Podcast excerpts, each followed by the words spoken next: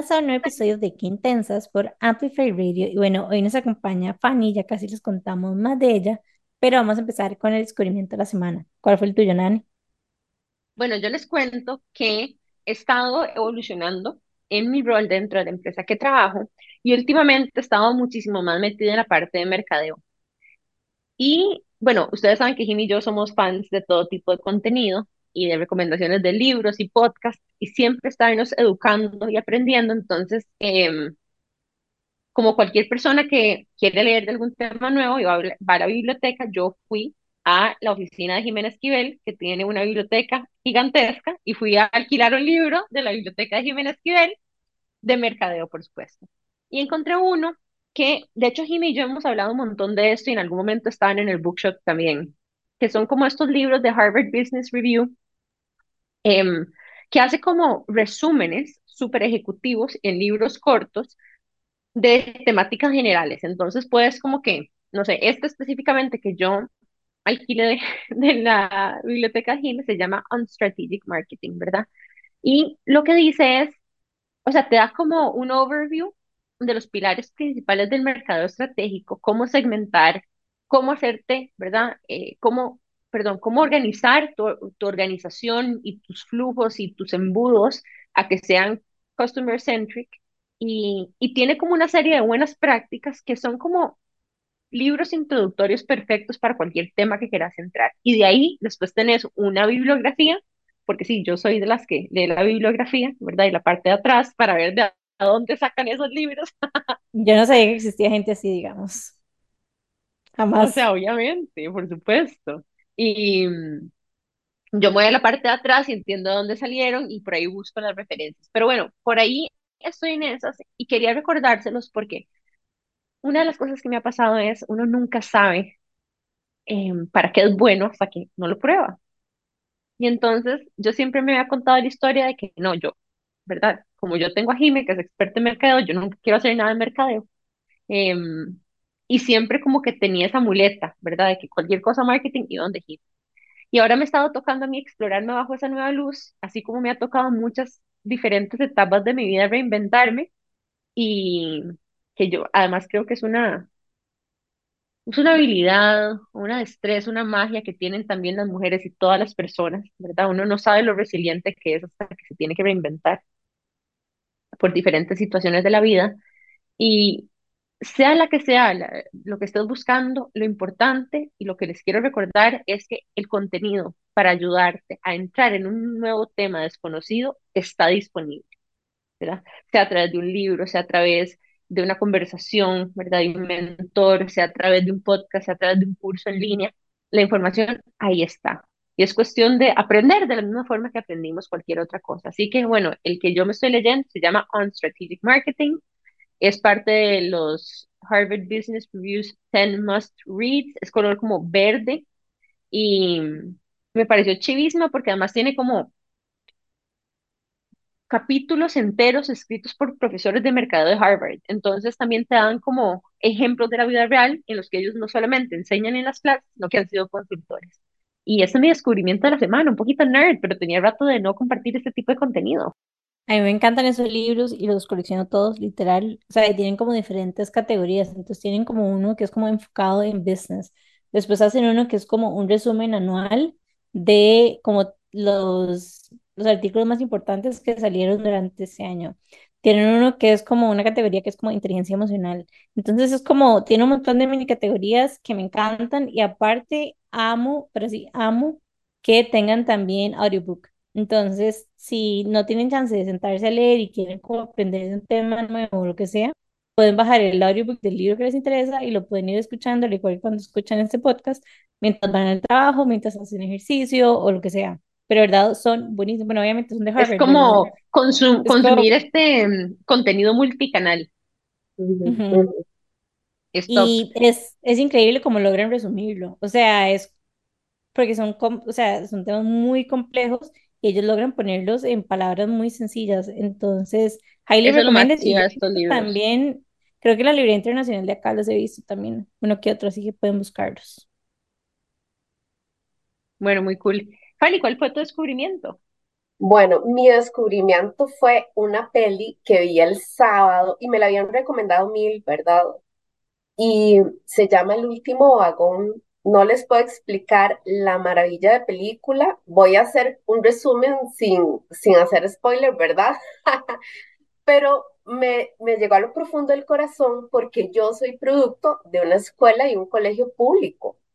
Entonces la historia de la película es justamente sobre una maestra y su, su capacidad de enseñar con tantísimo amor y tantísimo compromiso a un grupo de niños en una situación de, muchísima vulnerabilidad. Entonces me tocó las fibras más, más internas, ¿verdad? Porque me hizo recordar a una de mis profesoras, imagínense los siglos que hace que yo salí del cole, ¿verdad? y todavía yo estoy en comunicación con mi profe. Y mi profe se llama Nuria Sánchez y era mi profe de música. Entonces, ella era la que dirigía el grupo de los bailes folclóricos. Y adivinen quién está en el grupo de bailes folclóricos, ¿verdad? ¿Cómo corresponde? y a mí, ella me hizo sentir tan orgullosa de poder representar la cultura de mi país que ella nos decía, cuando todos ustedes estén fuera del país, ustedes van a poder representar esta cultura con todo el orgullo porque ya saben cómo hacerlo. Entonces, cada vez que yo salía a una presentación de bailes típicos en el acto cívico al cole, o sea, yo me sentía, pero así, lo más pro del mundo, porque sentía ese orgullo de representar la cultura costarricense. Entonces, esa película, además del tema que tenemos hoy día con todo el asunto de la educación, ¿verdad? Uh -huh. Y la situación que están viviendo los chicos y las chicas en las escuelas, me hizo recordar a mi profe y darle muchísimas gracias por esa pasión y el cariño que le puso a su, a su proceso de aprendizaje y de enseñanza para nosotros, sobre todo. A mí me pasó algo similar con una profesora que me marcó mucho, se llama Rosario Morera, la profesora de mate. Y yo siempre cuento esta historia que eh, ella fue la que a mí me enseñó que la mate también era una cosa de chicas. Ah, porque demasiado chiva y me recuerdo que yo siempre he sido como muy extrovertida y me encanta participar en clase y me siento en la fila de adelante y soy súper nerd en ese aspecto y ella o como que logró identificar mi inquietud y más bien lo que hacía era que me llamaba a la pizarra para yo resolver y mantenerme entretenida. Y me recuerdo que las tareas eran súper difíciles y de repente me daba tutorías y yo iba, además de clases de mate, a tutorías con ella después de clases. Como, o sea, yo sé que yo no necesitaba las tutorías, pero yo iba a tutorías de mate después. Y, y me recuerdo perfectamente que, bueno, ella fue una de las personas que más me marcó. Y yo pienso, ¿verdad?, cómo nosotras desde las plataformas que tenemos, cómo podemos inspirar, porque uno no se da cuenta que a nivel del colegio y de la juventud, algo que para uno puede parecer pequeño o tomárselo, ¿verdad? Take for granted, uh -huh. puede tener un impacto gigantesco, ¿verdad? Y ser un momento y un personaje eh, trascendental, ¿verdad? De, de, de, pivotal en la, en la vida de otras personas. Así que qué linda esa historia y me sí. encanta. Y qué fuerte como el poder que tienen los profesores en, en uno también. O sea, yo me acuerdo ¿Para lo bueno o para lo malo? malo. De hecho, me Ajá, acuerdo de los dos casos. Me acuerdo de, bueno, mi profe de mate era todo lo opuesto y tras de todo, o sea, yo tengo como dislexia numérica, entonces tampoco era como mi, o sea, no era definitivamente mi área. Y me acuerdo que él llamó a mi mamá una vez al colegio a quejarse de que yo era too much, que era demasiado intensa. Ajá.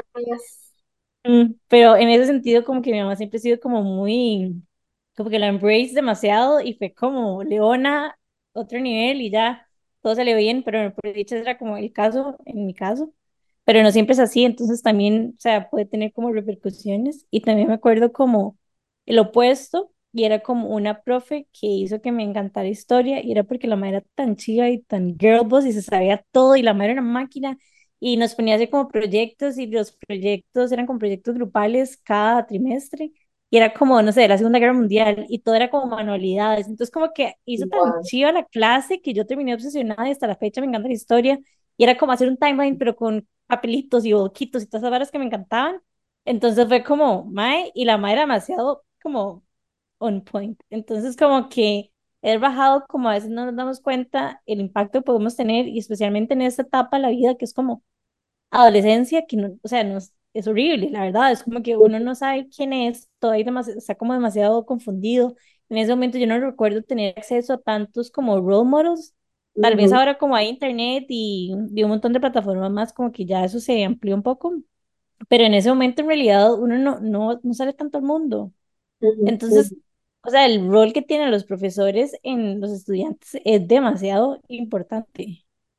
Y en estos días he estado hablando con diferentes personas y este tema que les voy a contar ha resurgido en varias ocasiones y es cómo es la experiencia de una mujer en el colegio que no solamente está viviendo pues todo lo que uno vive en el cole, con todos los aspectos sociales de estudios, pero además, en el momento donde uno, por ejemplo, le viene la regla por, primer, por primera vez, empieza a sentir ciclos hormonales que afectan tu salud mental, tus pensamientos, tus estados de humor, y que nadie le explique a uno que cuando uno le viene la regla, hay una marea hormonal que en algunas semanas te sentís la mujer más guapa y más, ¿verdad?, eh, despampanante del mundo, y un par de semanas después no quieren ni salir de la cama a veces, en especial para las que tenemos como menstruaciones un poco más largas o más fuertes, ¿verdad? Que no solamente se trata de, em, no sé, ponerse cótex o tampas y taparse la regla, andar con una suéter amarrada a la cintura para que uno no se le pase y que qué vergüenza con los compañeros, ¿verdad? Si algo pasa, ¿verdad? todas estas sensaciones internas que uno no entiende que le están pasando. E incluso que yo las volví a revivir en toda su oleada cuando decidí dejar de tomar anticonceptivos orales y vivir y experimentar, ¿verdad? La ciclicidad de nuestro ciclo ovulatorio em, de esta forma, ¿verdad? Em, si tan solo a mí me hubieran explicado que, o sea, porque yo me sentía tan loca. Y cuento una historia demasiado graciosa, porque mi primer novio saliente que tuve, me recuerdo perfectamente, eh, fue como a los 13 años. Y yo estaba llorando y súper dramática y le terminé por teléfono, en uno de esos teléfonos transparentes que se le veían todas las tripas de colores. Y recuerdo que puse el teléfono, ¿verdad? Eso como que uno hablaba del teléfono de la casa y lo colgué y a los 10 minutos me vino la regla por primera vez. Yo estoy segura pero segura que yo esa vez terminé porque andaba con la regla. Y desde ese momento, en retrospectiva, todo tiene sentido, ¿me entienden? No tome decisiones importantes para la vida con la regla. Hay que ser Esa es la lección aprendida. Total, de hecho yo lo como que lo volví a vivir porque digamos yo tomé pastillas como por 10 años, entonces como que eso estaba bloqueado. De hecho, Nane es la que me ha dicho también como en los momentos de crisis en el que yo, según yo, súper consciente, tratando de entender por qué me estoy sintiendo, identificando sentimientos, qué, qué está pasando. Y es como, hay momentos en que no lo logro y Nane es como, imagínate, esto es una regla. That's it. O sea, no, no ocupas como algo externo, simplemente hay como Porque uno un siempre trata hormonal. de buscar razones externas que le pueden estar causando esa turbulencia interna y emocional. Y a veces no se trata de, o sea, uno trata de buscar como cosas a que culpar lo que uno está sintiendo. Sí, sí, tratando de entender. Ajá, y justificarlo con cosas que le pasaron, como que no, yo creo que lo que me estaba pasando es que antier, cuando esta persona me dijo esto, esto me, en verdad, y a veces no es tan complicado, es simplemente aceptar de que esas mareas internas son reales y se sienten todavía más. Y está bien, digamos, como identificarlo on a regular basis. El tema es que, o sea, cuando llegue la regla, esto como que no aplica porque en realidad estamos gastando como poca energía, exacto, que uno tiene tratando de entender qué carajo es lo que tiene y yo me enojo conmigo misma, es como, quiero entender qué pasa, porque estoy en crisis, porque yo no sé qué, porque me explico, es como me, durísimo. Entonces es como, no es como que, no es como que el mundo va a parar, pero es como nada más seamos más autocompasivas cuando estamos navegando esos momentos. Y al final creo que todas las emociones son una reacción química que cuando entendemos que eso es así, usted lo deja ir, ¿verdad? Y es comprensiva con usted misma. Totalmente. Y por eso yo a veces, como yo llevo, digamos, toda mi documentación en una app, yo digo, voy a fijarme en el app. Y o sea, clásico, que es como que, ajá, me viene la regla en dos días. Ok, ya listo, suelto todo, me deshago y ya sé lo que me está pasando, porque de no encuentro explicación. Sí, si no es un roller coaster. Y bueno, mi descubrimiento de la semana es, no sé si hemos hablado de esto o no, pero hay una serie en Netflix que se llama Valeria, que es como un grupo de amigas, que es como española, la serie, y es súper vacilona porque son como chicas como navegando un poco como la adultez. Entonces, pues sí, está Netflix, es, es bastante fun, así que recomendada. Apenas llevo como dos episodios, la empecé a ver ayer, pero... Ah, no, no, o sea, yo ya me la tiré toda. Y ¿La segunda temporada? Ah, ah ok. O sea, la ah, yo acaba de salir, yo, Nani, esto salió como. no, tampoco, pero las primeras sí las vi, es buenísima. Que dice que me sí, recuerda, ahora la voy a buscar. Bueno, Fanny, que es nuestra invitada de hoy, se llama Fanny Villalobos Hernández y afirma con toda seguridad que el trabajo social, más que ser su profesión, profesión es su vocación. Ella ha trabajado por más de 17 años en ONGs en toda Latinoamérica y el Caribe y desde muy joven su corazón fue movido hacia las personas más vulnerables. Estudió trabajo social, como ahorita nos va a contar un poco más, y tiene especialidad en gerencia de proyectos, sostenibilidad para la gestión empresarial y logoterapia. Con casi 11 años de estar al frente de la Fundación Saprisa, hoy en día como directora de la misma, afirma que sin duda ha sido una de las experiencias más enriquecedoras de su vida profesional. Y Fanny fue referida a nosotras por una de nuestras invitadas más recientes, doña Marce Chacón. Y bueno, no podemos estar más emocionadas de que Fanny nos venga a contar no solamente de todo el trabajo espectacular que hace desde la Fundación Saprisa, sino que de su historia personal. Bienvenida, Fanny, a Qué Intensa. Ay, muchísimas gracias. Y el honor es todo mío, chicas, de verdad. Qué lindo este espacio eh, donde nos podemos encontrar y hablar de nosotras como personas, ¿verdad? Entendiendo que nuestra profesión forma parte de la vida, pero que no es el centro de nuestra vida. Nuestra vida está compuesta por un montón de situaciones por las que atravesamos todas y cuando tenemos estos espacios donde nos podemos comunicar y compartir las experiencias, realmente enriquecen la vida de todas las personas que nos escuchen y que comparten con nosotros esas historias que creemos que solo pasamos nosotras, pero no, hay otras que también pasan por ese camino. Qué lindo sí, reminder que, que, nos estás dando como de separarnos a veces de nuestro de lo que hacemos profesionales, exacto. Muy Yo creo que de esto hablamos también mucho en el episodio con Adelaide, ¿verdad? Que no solamente somos lo que hacemos, sino que somos lo que, lo que es nuestro ser, no lo que hacemos, ¿verdad? Nuestra esencia, correcto. Ajá, la diferencia entre ser y hacer. Y bueno, hoy estamos muy emocionados y ya queremos que Fanny nos cuente más acerca de su vida y de la Fundación Saprisa, pero nos vamos a ir a un break comercial súper rápido y en unos minutos volvemos con más de Qué Intensas por Amplify Radio. Ya volvemos. Qué intensidad. Estamos de regreso con más de Qué Intensas por Amplify Radio y bueno, hoy nos acompaña Fanny de Fundación Saprisa y tenemos demasiadas preguntas para vos, pero quiero empezar preguntándote por tu vida. ¿Cómo descubriste vos esta pasión que estudiaste? ¿Cómo llegaste a este lugar?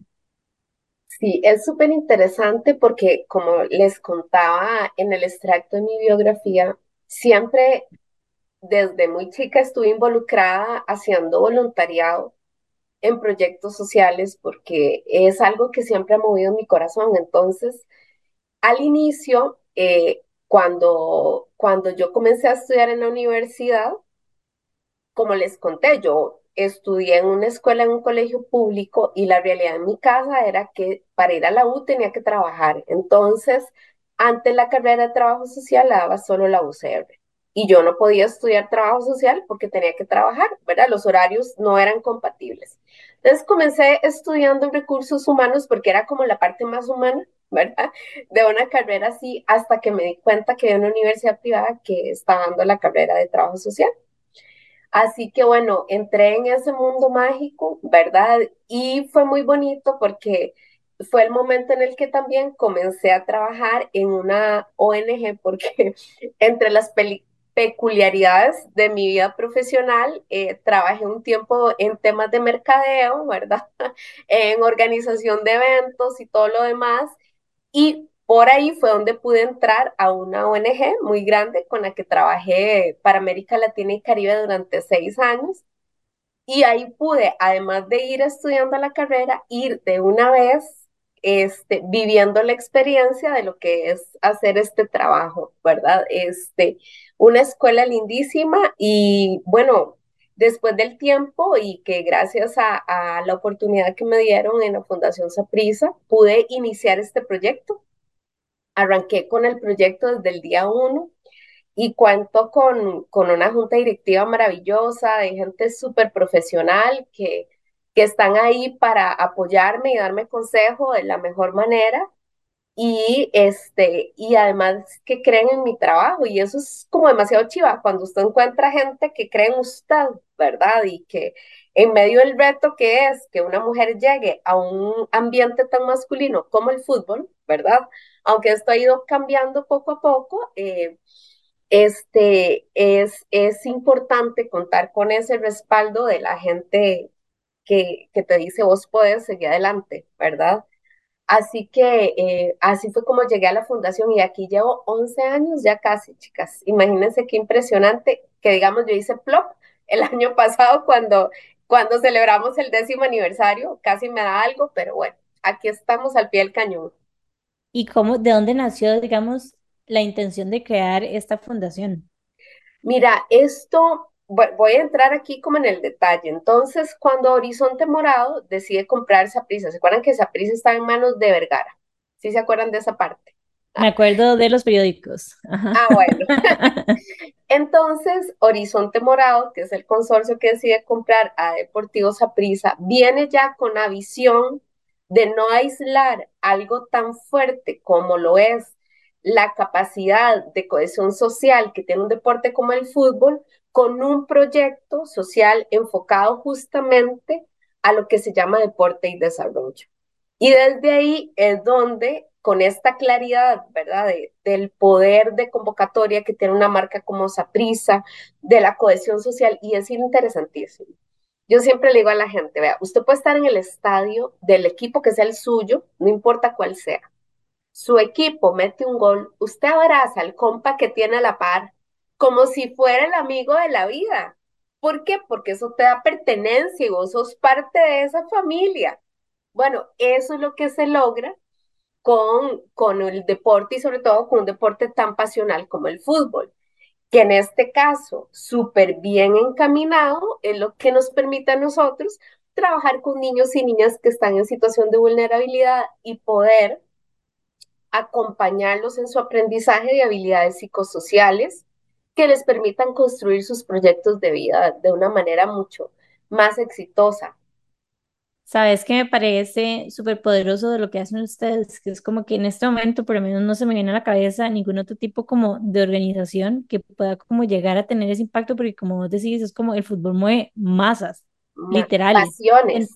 Total, y como que inclusive no, que tal vez como otras organizaciones cuando tocan, tratan como de impulsar sus iniciativas, se puede, puede haber como cierto rechazo de parte tal vez de las familias, de las personas que van a estos programas, pero si te dicen Fundación Saprisa, es como, yo creo que es aunque no casi que no hay barreras, exactamente, que es se como, matricula. go for it, ajá, exacto, bueno, el equipo que me explico, es como, el Claro. fútbol en ese sentido tiene como demasiado poder, y como decís vos, o sea, yo me acuerdo en el Mundial, que todo el mundo pensó que Costa Rica no iba a pasar como del primer partido y que, o sea, la fuente de hispanidad era una locura, todo el mundo se abrazaba con quien fuera, era así Con como quien fuera, con literal. quien fuera literal, o sea, el nivel de felicidad era otro. Así que sí, Sí, me parece súper poderoso lo que están, lo que están haciendo porque hasta cierto punto es como son conscientes, o sea, del poder que tienen y lo están usando para bien. ahí yo me voy a aprovechar y como diríamos en mi generación voy a rajar, pero esto es algo que realmente, chicas, a mí me llena de muchísimo orgullo y es como esos hitos en tu carrera profesional que te hacen sentirte muy, muy satisfecha. Y les quiero contar que Deportivo Saprissa es la única institución deportiva en este país que tiene una política de protección a la niñez. eh, que fue, y, y, yo siempre aclaro esto, no es que antes no nos preocupáramos, ¿verdad? Eh, porque los niños y las niñas vinculados a las diferentes, este, a las diferentes ofertas que tiene una plataforma como Saprisa, ¿verdad? No tuviéramos cuidado, pero es que es diferente cuando vos como institución tenés una política aprobada por junta directiva de la cual todos tus colaboradores y colaboradoras han sido capacitados y se implementa y te ayuda entonces con esos lineamientos súper claros a tomar las mejores decisiones, ¿verdad? Entonces, ya no solo acompañas un proceso de calidad deportiva, sino estás hablando de un proceso, sea, de la, del mejor o la mejor oferta humana que puedes darle a la población. Y hablemos un poquitito como de tal vez este enfoque en la niñez, porque de tantas posibilidades, ¿verdad? De lo que Saprisa puede redireccionar su capacidad convocatoria y su plataforma de comunicación y de atención y de luz que tiene, ¿por qué hace la niñez y por qué vos estás ahí? Bueno, yo creo que es súper importante y vean qué interesante. Eh, uno de nuestros programas estrella, que se llama Valores a Prisa, justamente nació por la experiencia que se acumuló con los años, porque, vamos a ver, Deportivos Prisa tiene las famosas escuelas de fútbol, ¿verdad? Que, los chicos van y aprenden y reciben formación de fútbol base. Y vieron qué interesante, porque los niños y niñas que tienen la oportunidad de vincularse a algún deporte, logran crear ciertas habilidades eh, con mucha más facilidad que otros niños que no tienen la oportunidad de practicar deporte. Entonces, con esa enseñanza, la Fundación Saprisa decidió muy intencionadamente crear este programa que nos permite a través del juego y la recreación poder fortalecer a los niños y las niñas con estas herramientas, ¿verdad? Y a través del juego, o sea, nosotros, la fundación no está enfocada en crear atletas de alto rendimiento, porque para eso está Deportivos Aprisa. O sea, ese, ese es el, el, el enfoque de trabajo de Deportivos Aprisa. El enfoque de trabajo de la fundación es poder acompañar a nuestros niños, niñas y personas adolescentes en este proceso de creación de sus proyectos de vida y a través de un mecanismo tan enriquecedor como lo es la recreación y el deporte. Y vos ves en este proceso, ¿verdad? De la metodología que hemos desarrollado, cómo puedes encaminar a los niños y las niñas en su, en su capacidad de trabajar en equipo, de cómo me comunico, de cómo puedo negociar con mis pares, eh, de, del pensamiento crítico, de la creatividad, ¿verdad? Porque al estar en conjunto y, nuestro formato de trabajo no es competitivo, sino es cooperativo. Entonces, aquí no se trata de que yo soy el mejor, aquí se trata de cómo junto a los míos podemos crear la mejor estrategia para vencer el reto que tenemos el día de hoy. Entonces, creo que es una experiencia maravillosa y que obviamente creemos que poder acompañar a las personas menores de edad que están viviendo situaciones de muchísima vulnerabilidad, es eh, más que un trabajo, un privilegio y una gran necesidad para el país en este momento. A mí me encantaría preguntarte cómo se ve, porque a veces como que siento que cuando hablamos de niñez es como que lo ponemos todo, y yo creo que lo hablábamos con, con Soy Niña también, y es como que ponemos a todos bajo una misma, y es como que es muy diferente, o sea, muy diferente cuando es un niño, cuando es un adolescente, o sea, se ve muy diferente. Entonces, en tu experiencia, ¿Cómo se ha visto eso? ¿Cómo se ha visto, digamos, cómo han logrado ustedes apoyar, digamos, en las diferentes edades y qué han aprendido, digamos, de estar ahí para ellos? ¿Qué les gusta? ¿Qué les sirve? ¿Qué hace la diferencia? Sí, sabes que lo interesante, no solo la edad, es su contexto. O sea, porque vos no puedes desvincular a ninguna persona de su contexto y eso lo tenés que entender. Entonces, por ejemplo, en nuestro caso, nosotros eh, trabajamos por grupo etario, ¿verdad? Y trabajamos con niños a partir de los siete años. ¿Por qué? Porque el trabajo que hacemos a través de los juegos cooperativos requiere de una cierta capacidad de coordinación. Entonces, a veces los, los papás llegan y nos dicen, ay, es que el hermanito tiene cinco, él no puede entrar. Y nosotros viera que no. ¿Por qué? Porque el programa ya está pensado para que la capacidad de coordinación física de los niños de 7 años pueda realizar el reto que les vamos a ofrecer. Entonces, si yo dejo que un niño de 5 años entre al grupo de los 7, este niño lo que va a pasar con él o con ella es que se va a frustrar. Entonces, en nuestro caso, trabajamos grupos etarios que tengan eh, capacidades físicas similares, así como capacidades emocionales. Y además esto hace que ese es mi grupo de pares que me entiende y con quien yo también puedo relacionarme de tú a tú. Dale, Nane. Te quería preguntar, ¿verdad? ¿Qué es lo que a vos o por qué te mueve tanto a vos este tema de la niñez? Porque me encanta ver la capacidad de resiliencia que tienen los niños y las niñas.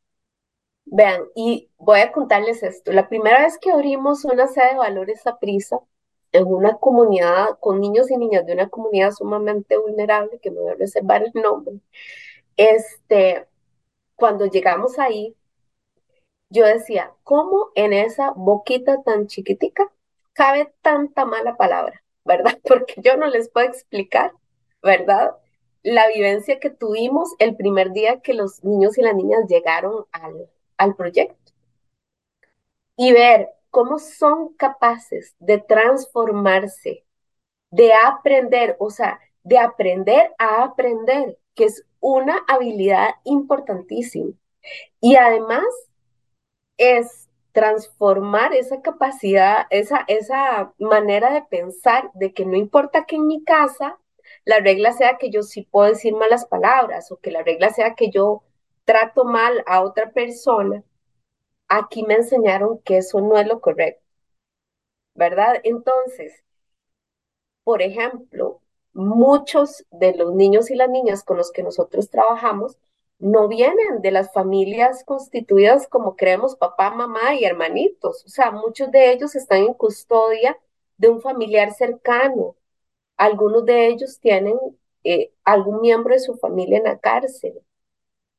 ¿Verdad? Entonces, para mí, ver la capacidad que tienen los niños y las niñas de transformarse es un regalo. O sea, más allá de un trabajo, es una capacidad de repensarme a mí mismo, ¿verdad? Y entender que los seres humanos podemos transformarnos, si es la decisión que tomamos.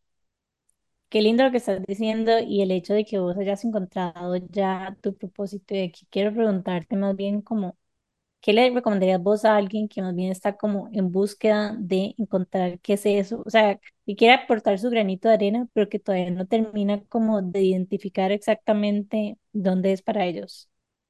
Sí, mira, yo creo que eh, algunas de las cosas muy lindas que eh, pude experimentar en la vida y les contaba ahora sobre estudiar logoterapia, que es una psicoterapia que que le ayuda a las personas a encontrar el sentido de la vida. Y lo que le quiero decir a cada una de las personas que no sabe para dónde va, ¿verdad? Ni sabe exactamente qué es lo que quiere, es que base su vida no en lo que tiene material, sino en su esencia como ser humano. En el momento en el que nosotros dejamos de ver hacia afuera y comenzamos a ver hacia adentro, descubrimos un mundo impresionante, porque comenzamos a conocernos a nosotros mismos desde una realidad sumamente diferente a la que hemos sido eh, enseñados.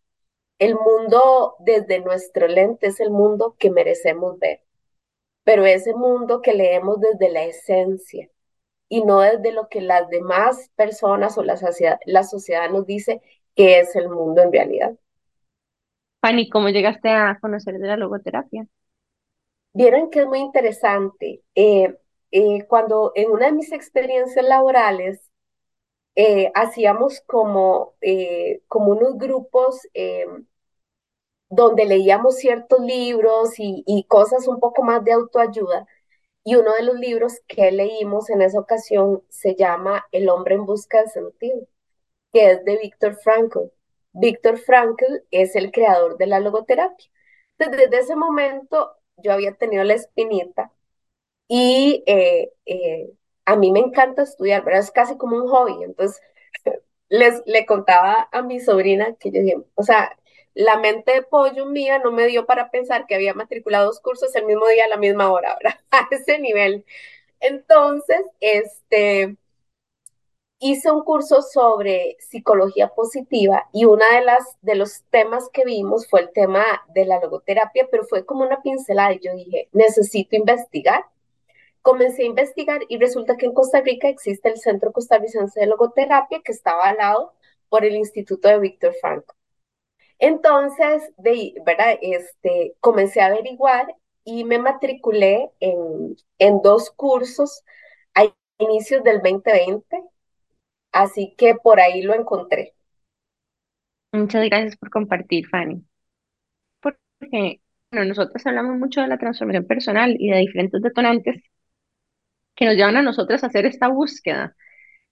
Y me imagino que ver el proceso de transformación de todos estos niños y personas debe ser muy inspirador para también sentir que uno, como grande, también puede transformarse y, y que no necesariamente por algo que estamos viviendo, por situaciones que hemos pasado en la vida, ¿verdad? Estamos predestinados o predeterminados a ser de una forma o de la otra. Em, nos vamos a ir un breve corte comercial y en pocos minutos volvemos con más de Fanny aquí por Qué Intensas en Amplify Radio. Ya volvemos. Estamos de regreso con más de Intensas por Amplify Radio y hoy nos acompaña Fanny de Fundación Saprissa y bueno, antes de irnos a corte comercial estábamos hablando de la logoterapia y yo quería preguntarte el impacto que ha tenido la logoterapia en tu vida. Sí, es súper interesante porque cuando yo tomé la, decisión de matricularme a, a aprender logoterapia, lo hice a través de dos cursos. Y eso fue inicios del 2020 y yo creo que en la vida no hay casualidades, todo tiene un propósito, ¿verdad? Y resulta que matriculé dos cursos, un curso que se llama eh, Acompañamiento a las situaciones eh, de crisis desde la logoterapia y otro que se llamaba Acompañamiento a los procesos de duelo desde la logoterapia. Pues resulta que en 2020 a final de febrero mi mamá fue diagnosticada con una enfermedad terminal. Entonces, para mí, el poder tener el recurso que me dio eh, la logoterapia y esos, esos, esas herramientas que aprendí para poder acompañar a mi mamá en su proceso hasta el último de sus días fue impresionante, ¿verdad? Y cómo entendemos que en medio de cualquier situación, ¿verdad? Eh, no estamos solos. Y me encanta esa frase que dice que nadie sabe lo fuerte que es hasta que ser fuerte es lo único que tiene, ¿verdad? Y aquí voy a retomar una frase chidísima que es de Víctor Frankl, ¿verdad? Y, y, voy a contarles un poco. Víctor Frankl estuvo en los campos de concentración nazi. Él había comenzado a crear su propuesta de la logoterapia y él logró durante su, su tiempo en los campos de concentración comprobar que su propuesta era correcta, ¿verdad? Entonces, las vivencias eh, que él expresa en este libro que se llama El hombre en busca de sentido son impresionantes. Y esta es una de las frases que a mí más me gusta y la voy a leer textual. Dice, todo puede serle arrebatado a un hombre, menos la última de las libertades humanas, el elegir su actitud en una serie de circunstancias, de elegir su propio camino. No podemos cambiar la situación. Si no está en nuestras manos cambiar una situación que produce dolor, siempre podemos escoger la actitud con la que afrontamos ese sufrimiento. Y eso exactamente es lo que nos enseña la logoterapia. O sea, porque todos tenemos recursos internos que no hemos descubierto para podernos enfrentar a las diferentes situaciones, porque vamos a vivir muchas situaciones complejas en la vida. Y Fanny, ¿cómo, muchas gracias por compartir tu historia. ¿Cómo aplicas vos la logoterapia a el trabajo que haces con todos estos niños? Porque, vamos a ver, yo me imagino que vos sos una persona muy empática, porque estás, ¿verdad? Gravitas hacia ayudar a personas en estados de vulnerabilidad. Tal vez antes de entrar en eso, ¿puedes definir qué significa un- una persona o un niño en un estado de vulnerabilidad? Claro, eh, desde como yo lo leo y por mi experiencia, es una persona, ¿verdad? No solo los niños, sino son personas que están viviendo situaciones que los sobrepasan, ¿verdad? Por eso antes eh, eh, decíamos que trabajamos en comunidades en riesgo o con población en riesgo, pero para mí la vulnerabilidad es mucho más amplio el concepto, porque cuando yo estoy viviendo una situación que me sobrepasa, estoy vulnerable y necesito de ese acompañamiento para poder entonces saber cómo manejar la situación que estoy viviendo. Te hago la pregunta para entender la población a la que estás ayudando.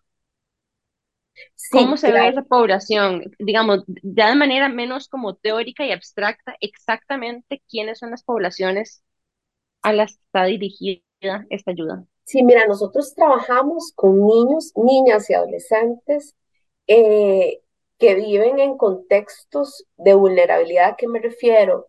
Pobreza extrema, situaciones familiares complejas, eh, niños y niñas que no tienen un recurso de acompañamiento ya, ¿verdad? O sea, que nosotros podamos ser esa respuesta, porque en este... eh, eh, vamos a ver, gracias a Dios en nuestro país existen muchas ofertas de nosotros buscamos poder apoyar niños y niños eh, y niñas que, que, no estén dentro de alguna otra de las ofertas. Entonces trabajamos en diferentes comunidades como Alajuelita, Desamparados, eh, en Tibás atendemos niños de las comunidades más vulnerables. Trabajamos muchísimo con población migrante y ha sido maravilloso porque ver cómo logramos tener cohesión social entre las personas migrantes y las nacionales es súper importante porque desde ahí comenzamos a formar esa capacidad de eliminar de nuestra realidad la xenofobia, ¿verdad? Entonces, trabajamos con personas menores de edad que están viviendo situaciones que, que vulnerabilizan Gracias, Fanny, por la explicación de poblaciones vulnerables. Eh, me surge siempre la duda, ¿cómo, ¿cómo decidiste vos que este trabajo social era a lo que te querías dedicar en tu vida? Sí, mira, yo creo que cuando uno entiende que aún en lo que uno considera poco es una persona privilegiada, ¿verdad? Entendés que hay una responsabilidad tuya para poderle apoyar y poder dar algo a la gente que está pasando una situación compleja, ¿verdad? Porque cometemos el error, algunas personas, de siempre ver para arriba a los que están mejor que nosotros y nos comparamos con esas personas y, y desearíamos tener lo que esas personas tienen. Pero cuando vos ves las situaciones, ¿verdad? Y, y por eso les decía que yo admiro tanto la resiliencia que tienen los niños y las niñas y ves las situaciones que viven y yo a veces me pregunto, ¿cómo logran sobrevivir a esas situaciones? Me acuerdo como hoy la historia de, de uno de los chicos que estábamos armando el espacio donde íbamos a comenzar el, la actividad del día y se acerca el chico y le dice al entrenador, le dice, profe, ¿usted cree que hoy podamos eh, trabajar de aquel lado de la cancha? Y le dice el profe, pero ¿por qué, mi amor? Si ya estamos listos aquí. Y claro, cuando volvemos a ver a la gradería, estaban todos los papás en el lado donde estábamos este, acomodando los, los materiales y un señor por allá en una esquinita solito. Y nos dice el chico, es que ese que está allá es mi papá y ayer salió de la cárcel. Y yo creo que me, yo quiero que él vea lo que yo aprendí. Y esa es la realidad con la que viven muchísimos de nuestros niños y niñas, adolescentes y personas adultas en el país, ¿verdad? Creo que hay algo y, algo que a mí siempre me ha resonado mucho y es el hecho de que crecimos en una sociedad con un Estado sumamente paternalista. Y ves que pasan muchas situaciones ¿verdad? Y, y la gente siempre dice, aquí estoy esperando que, que el gobierno venga y me ayude. Y creo que cuando nosotros tomamos conciencia de que tal vez no todo lo tiene que resolver el gobierno y cada uno de nosotros es responsable de su cuota de aporte a la sociedad, de dar respuesta a las necesidades inmediatas. Eh, y, lo vemos, vean los casos que nos hemos dado cuenta últimamente, las situaciones que están viviendo niños y niñas que está siendo, están siendo maltratados, están siendo abusados. Toda la gente a su alrededor conoce la situación. ¿Y quién hace algo? Contados con, las, con los dedos de una mano, son las personas que se atreven a, hacer lo que sabemos que tenemos que hacer. Y aquí no es necesario ser un profesional de un área específica. Es que la ética con la que cada uno de nosotros ha crecido te hace saber que hay algo, una cuota de responsabilidad que tenés como parte de una sociedad. Y como bien dicen, o sea, el cambio comienza por uno y por lo que yo le quiero proponer a la sociedad en la que vivo, ¿verdad? Conecto demasiado con lo que estás diciendo y es como que a veces sentimos que que como para realmente tener impacto en la vida tenemos que hacer no sé qué organización gigantesca, me explico, como que pensamos que tiene que ser algo gigante o si no, no.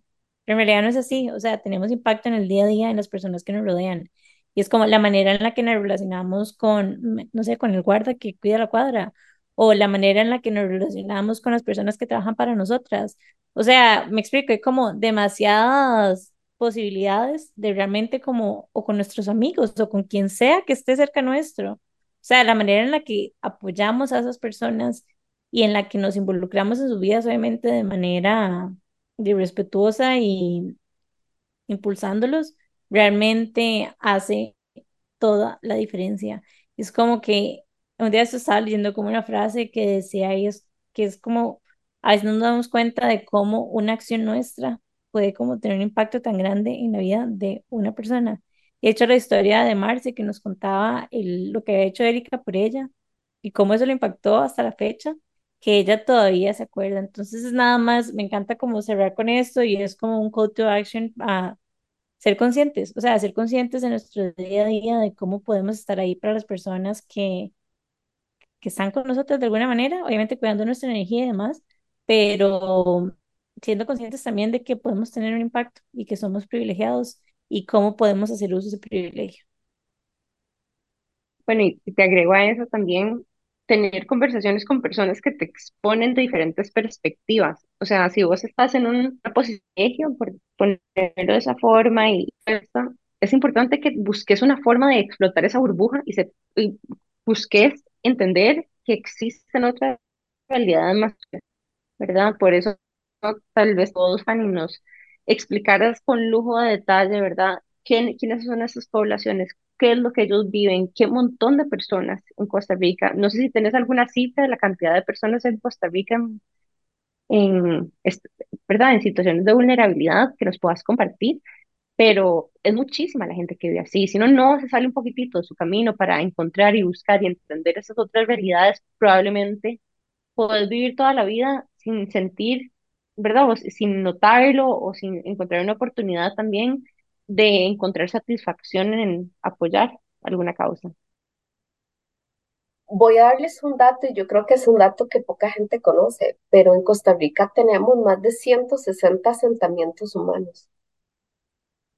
Y yo no sé si ustedes habían escuchado ese dato pero son 160. ¿Puedes describir qué es un asentamiento? Sí, yo Los asentamientos humanos es lo que conocemos popularmente como precarios.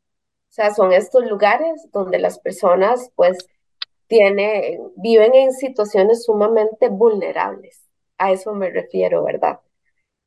Y hay más de 160 en Costa Rica. Eso creo que es muy fácil que podamos entender la necesidad tan grande que hay en este país, ¿verdad?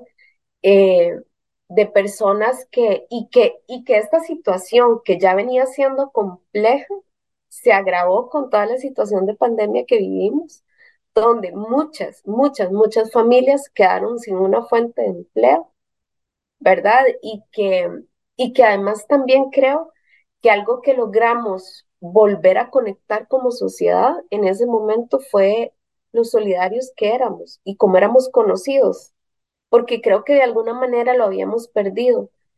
Y yo pensaba eh, cuando era chiquitita en mi barrio que cuando una vecina se enfermaba, mi abuelita hacía sopa de pollo y entonces me mandaba a mí con, con una ollita y me decía, llévale esto a doña tal porque está enferma. Mi abuelita no preguntaba si la señora tenía que comer o si no. Mi abuelita siempre hacía eso. Pero es que eso era algo que formaba parte de nosotros, de nuestra cultura. Y lo dejamos perder.